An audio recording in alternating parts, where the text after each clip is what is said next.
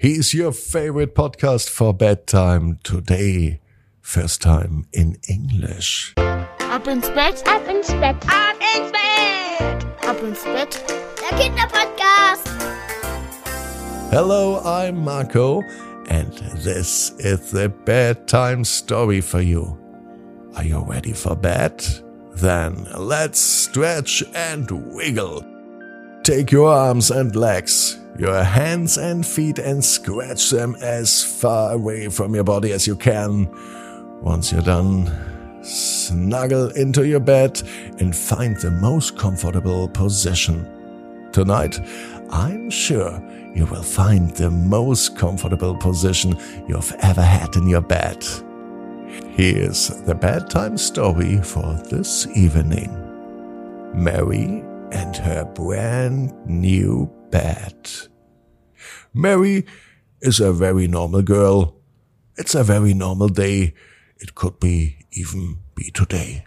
Mary was really excited because today was the day she was going to sleep in her brand new bed for the first time.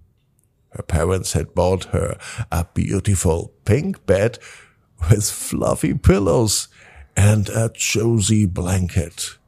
Mary was a little bit nervous because she had always slept in her old bed, and this was a big change for her.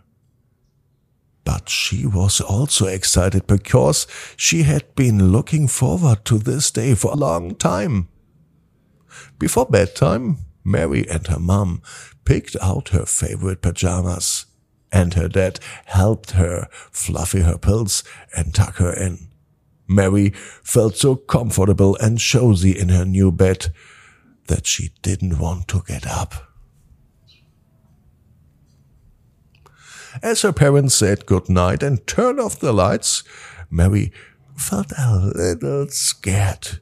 She had never slept in a new bed before, and she didn't know what to expect. But then she remembered what her mom and dad told her.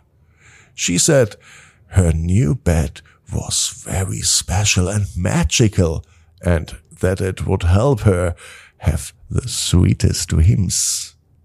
Mary closed her eyes and took a deep breath. Soon, Mary started to feel very relaxed and she began to imagine all sorts of fun and adventures in her dreams. She dreamed that she was flying high above the clouds, riding on a unicorn's back and exploring a magical kingdom. When Mary woke up the next morning, she felt so refreshed and happy.